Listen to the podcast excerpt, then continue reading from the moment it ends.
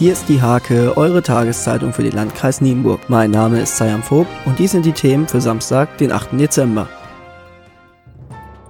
Die beiden heimischen CDU-Abgeordneten Mike Beermann und Dr. Frank Schmedecke haben als Delegierte beim Parteitag der CDU in Hamburg an der Wahl zum neuen Parteivorsitz teilgenommen. Sie haben ihre Stimme nicht der neuen Vorsitzenden Annegret Kramp-Karrenbauer, sondern dem Kontrahenten Friedrich Merz gegeben, weil es die Verbände im Landkreis so vorgegeben hatten.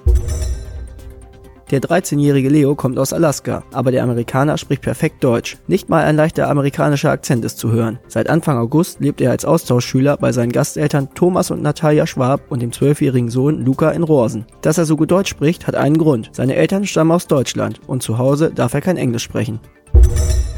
Einen ganz besonderen Geburtstag hat am gestrigen Freitag Marga Ströh gefeiert. Die Seniorin, die gemeinsam mit ihrem Ehemann die älteste noch bestehende Fahrschule in Nienburg gegründet hat, ist 100 Jahre alt geworden. Sie feierte unter anderem mit ihrem engsten Familienangehörigen.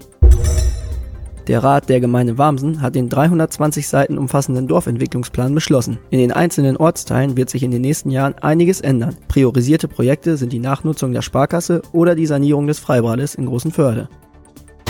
Zum Sport. Die Kreisliga hat zwar noch einen Spieltag zu absolvieren, doch mit der anstehenden Winterpause wechselt der Fußballfokus zu den Hallenturnieren. Das Interesse bei den Vereinen nimmt jedoch immer mehr ab. Oma Prejevic, Sportchef des ASC Nienburg, hat eine Idee, um den Hallenfußball im Kreis Nienburg wiederzubeleben. Er wünscht sich eine Masters-Serie, wie sie auch in anderen Kreisen durchgeführt wird. Die Nienburgerin Alissa Lange nahm nun bei den deutschen Hochschulmeisterschaften teil und landete beim Crosslauf in Funkstadt auf Platz 25. Damit kommt die Leichtathletin zu einem halbwegs versöhnlichen Jahresabschluss. 2018 war für sie von Krankheiten und Verletzungen geprägt. Diese und viele weitere Themen lest ihr in der Hake am Samstag oder unter www.diehake.de.